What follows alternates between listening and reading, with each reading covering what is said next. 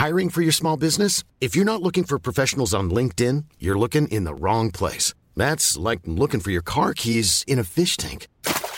LinkedIn helps you hire professionals you can't find anywhere else, even those who aren't actively searching for a new job but might be open to the perfect role. In a given month, over 70% of LinkedIn users don't even visit other leading job sites. So start looking in the right place. With LinkedIn, you can hire professionals like a professional. Post your free job on linkedin.com slash people today. Vous avez 5 minutes Au fait, ça ressemble à quoi la Corée du Nord? Question anodine en apparence, mais à laquelle bon nombre d'entre nous sommes incapables de répondre.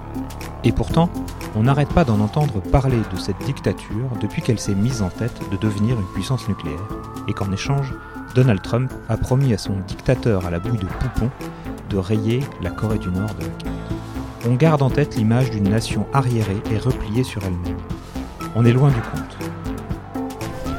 J'ai demandé à Juliette Morio, spécialiste de la péninsule coréenne, de raconter ce qu'est réellement ce pays, sa géographie, son climat, son économie, ses modes de vie. Cela n'empêchera pas une guerre, mais on mourra moins bête. Juliette Morio, bonjour. Bonjour. Première question, est-ce que vous parlez le coréen et faut-il savoir le parler pour bien comprendre ce pays?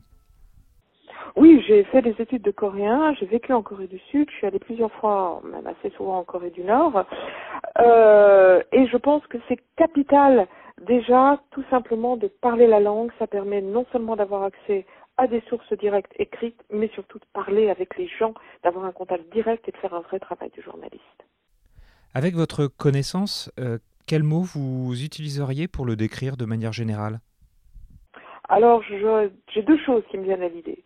D'abord, les Coréens du Nord, ce sont des Coréens, au même titre que les Coréens du Sud.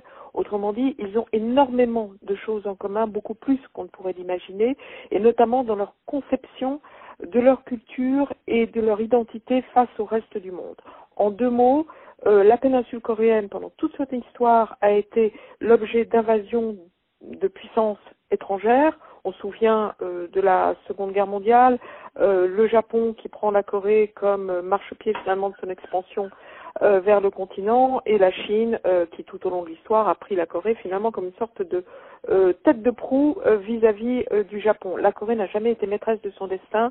Revenons à la Corée du Nord. La Corée du Nord finalement veut reprendre son destin en main et c'est en ancré dans sa constitution et c'est très important dans ses réactions actuelles quand elle veut, par exemple, dialoguer en direct avec les États-Unis.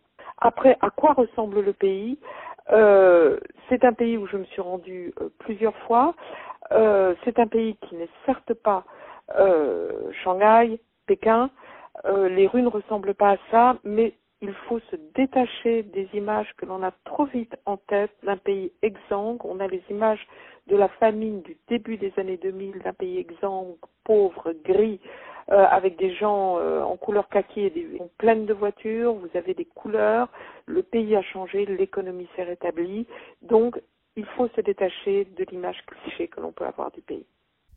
Faisons un petit exercice à la dessous des cartes. À quoi ressemble la géographie du pays? Quel est son climat? La Corée, c'est 70% de montagnes, très très peu euh, de plaines, juste le long des côtes, notamment autour de la plaine de Pyongyang, c'est d'ailleurs le sens du mot Pyongyang. Euh, le climat, c'est un climat continental euh, similaire à celui de la Grèce. Pour aller très vite, donner une image rapide, la péninsule coréenne, c'est grosso modo la Grande-Bretagne. vous avez la Corée du Nord, l'Écosse, la Corée du Sud, l'Angleterre, deux capitales euh, Glasgow, Cardiff, ça donne tout de suite une idée euh, des distances et de ce que représente la péninsule coréenne et bien sûr la Corée du Nord. Effectivement, ça permet de mettre des images plus nettes en tête. Euh, vous parliez des villes tout à l'heure, c'est vrai que là on imagine des clichés avec des grandes artères vides, sans voitures, de grands monuments. Ça ne ressemble plus à ça aujourd'hui? Alors vous avez bien évidemment toujours ces grands monuments, mais par exemple dans la capitale, Pyongyang, on a souvent dit que c'était la, vitrine du régime, alors elle a beaucoup changé. Vous avez euh, des quartiers qu'on appelle Pyongyang Hatan en référence à Manhattan, avec euh, des immeubles qui ont été construits, des gratte-ciels, euh, des immeubles de verre avec des centres commerciaux. Donc ça, ça a beaucoup changé, mais ce n'est pas réservé également à changer de visage. Et vous avez des avenues avec à Pyongyang, avec pas mal de voitures, des magasins bien achalandés, avec des produits qui ne sont plus seulement importés de Chine et qui maintenant commencent à être fabriqués en Corée du Nord. À quoi ressemblent les familles, les foyers? Comment les gens vivent ensemble? Alors, euh, la Corée du Nord est un pays bien évidemment euh, communiste. Euh, donc les familles sont des familles traditionnelles coréennes qui vivent dans sous un même toit. C'est-à-dire parfois vous avez deux générations sous un même toit, partageant d'après la terminologie coréenne une même marmite de riz. Euh, sont des familles euh, classiques, on se rencontre classiquement euh, sur le lieu du travail, à l'université, et généralement il y a un ou deux enfants. la vie quotidienne des Nord-Coréens a beaucoup changé ces dernières années, et c'est ce qui fait d'ailleurs que ils apprécient particulièrement leurs jeunes dirigeants parce que leur quotidien s'est beaucoup amélioré, c'est-à-dire notamment euh, il y a de l'électricité parce qu'il y a des écrans, euh, euh, il y a des panneaux solaires. Donc le quotidien des familles nord-coréennes est au centre de la vie. en Corée du Nord, c'est symbolisé notamment sur le drapeau du parti entre la faucille et le marteau, vous avez un pinceau, ce qui montre l'importance dans ce pays confucéen comme au sud de l'université et des études. Et est-ce qu'on peut dire aujourd'hui que la Corée du Nord est une économie qui s'ouvre vers l'extérieur? Oui, euh, la Corée du Nord, l'économie nord-coréenne a beaucoup changé, le visage de la Corée a changé. En fait, paradoxalement, c'est au moment de la grande famine euh, des années 90, euh, au lendemain de la chute du bloc de l'Est, la Corée du Nord s'est retrouvée dans une situation catastrophique. Pour l'expliquer très rapidement, les hommes ont dû continuer à aller travailler et les femmes sont allées en Chine chercher de l'argent, chercher de la nourriture. Et là, elles sont revenues et on les a appelées euh, les tonju, les maîtres de l'argent. Elles ont commencé à construire une économie, c'est-à-dire à aller vendre leurs euh, les biens qu'elles étaient allées chercher en Chine sur les marchés, à marchander, etc. Et petit à petit, euh, ça a créé une nouvelle classe d'entrepreneurs en Corée du Nord avec un semblant finalement d'économie privée. Autre exemple très simple, maintenant les petites entreprises pseudo-privées, semi-privées, euh, il y en a beaucoup en Corée du Nord. Prenons l'exemple des taxis. Comme chez nous, ils payent une redevance, une redevance à l'État. Ils payent, euh, les, chauffeurs de taxi doivent payer bien sûr leur voiture, euh, l'essence. Mais une fois qu'ils ont payé tout cela, ils peuvent prendre autant de courses qu'ils le veulent et finalement l'argent qu'ils font à ce moment-là rentre dans leur poche. Tout ça, c'est extrêmement nouveau en Corée du Nord.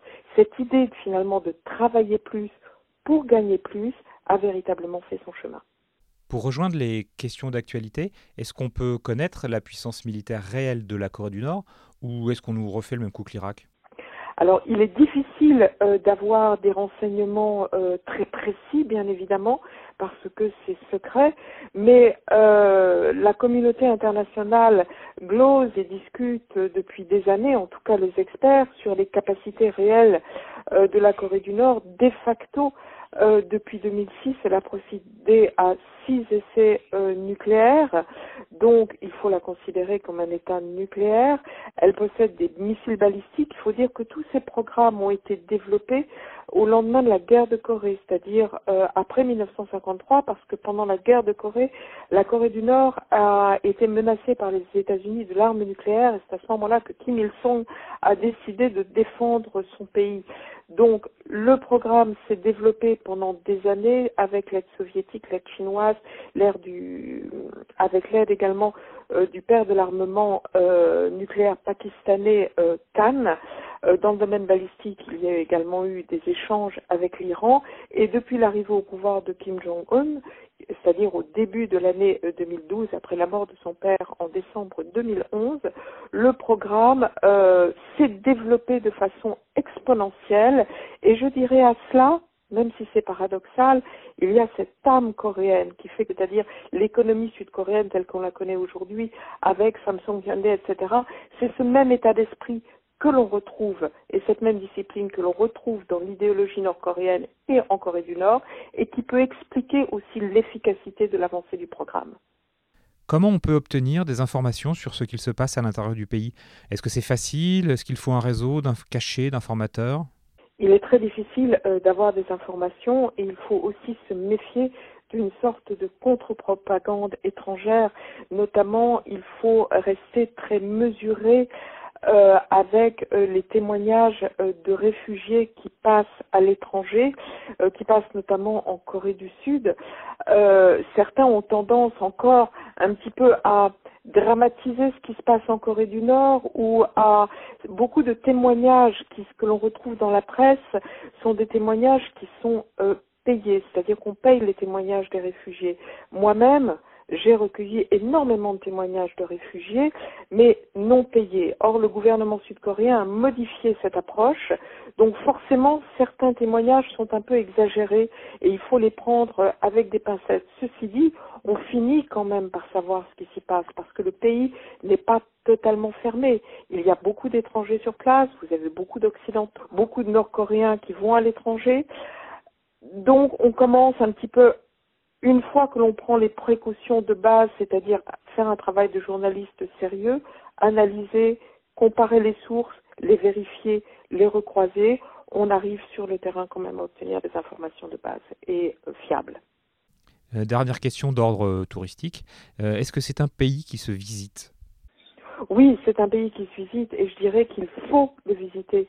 Il ne faut pas se dire euh, on n'y va pas euh, en raison du régime. Au contraire, euh, c'est ainsi que Cuba s'est développé aussi et s'est ouvert sur le monde grâce au tourisme. Et puis c'est un pays qui est extrêmement beau avec des villes qui paradoxalement se sont développées. Je pense par exemple à une ville fabuleuse qui est Kaesong, qui est une ancienne capitale de la Corée, du royaume de Corée, et qui pendant la guerre de Corée a été entièrement préservé parce que c'est là qu'avaient lieu les remarquablement entretenus euh, par les Nord-Coréens.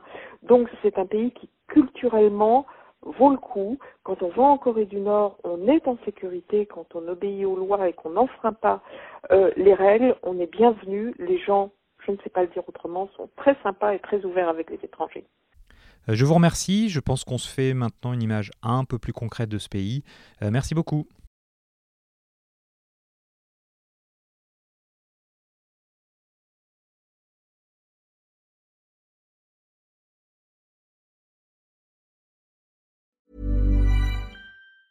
Hi, I'm Daniel, founder of Pretty Litter. Did you know cats tend to hide symptoms of sickness and pain? I learned this the hard way after losing my cat, Gingy. So I created Pretty Litter, a health monitoring litter that helps detect early signs of illness by changing colors, saving you money and potentially your cat's life. Pretty Litter is veterinarian developed, and it's the easiest way to keep tabs on your fur baby's health right at home. Go to prettylitter.com and use code ACAST for 20% off your first order and a free cat toy. Terms and conditions apply. See site for details.